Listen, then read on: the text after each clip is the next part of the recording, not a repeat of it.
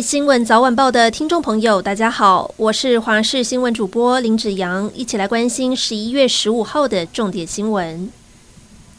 九合一选举日接近，中选会今天发布声明，表示近期有许多网络谣言，像是投票日当天算是群聚，老人家少出门也不见得要投票等等，呼吁国人千万不要听信，更不要转传，以免可能触法。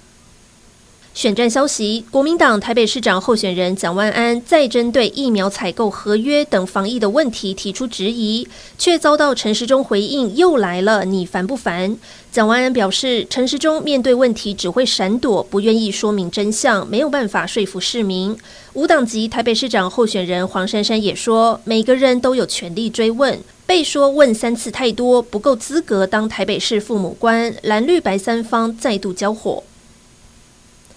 高雄楠梓区传出枪响，今天下午两点左右，警方接获线报，到了一家汽车旅馆，要抓通缉中的诈欺犯。到了现场，发现总共有三个人正准备离开，没想到远警上前拦查时，其中一名嫌犯企图开车冲撞远警，警方朝车辆轮胎跟车身连开三十二枪，但嫌犯还是试图抵抗，最后远警敲碎车窗，把车上的两男一女直接拖下车。交通部最新统计指出，二零二一年计程车驾驶人扣掉相关支出，平均净收入不到二点二万元，比现行的基本工资还低。目前北北基计程车已经冻涨八年，但随着物价飙涨，相关计程车工会已经向地方政府提出，希望北北基计程车起跳价调涨到九十元，希望地方政府尽速审查。联合国预估，今年十一月十五号，全球人口就会达到八十亿人，而到了明年，印度将会取代中国，成为全世界人口最多的国家。虽然中国已经取消一胎化政策，二零二一年更进一步开放三胎，但还是无法刺激生育率。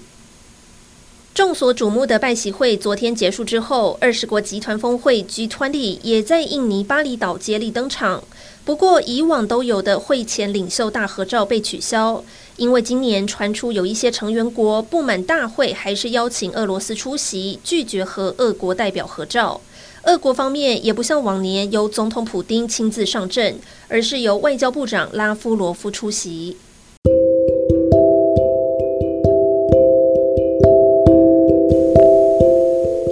是这一节新闻内容，感谢您的收听，我们下次再会。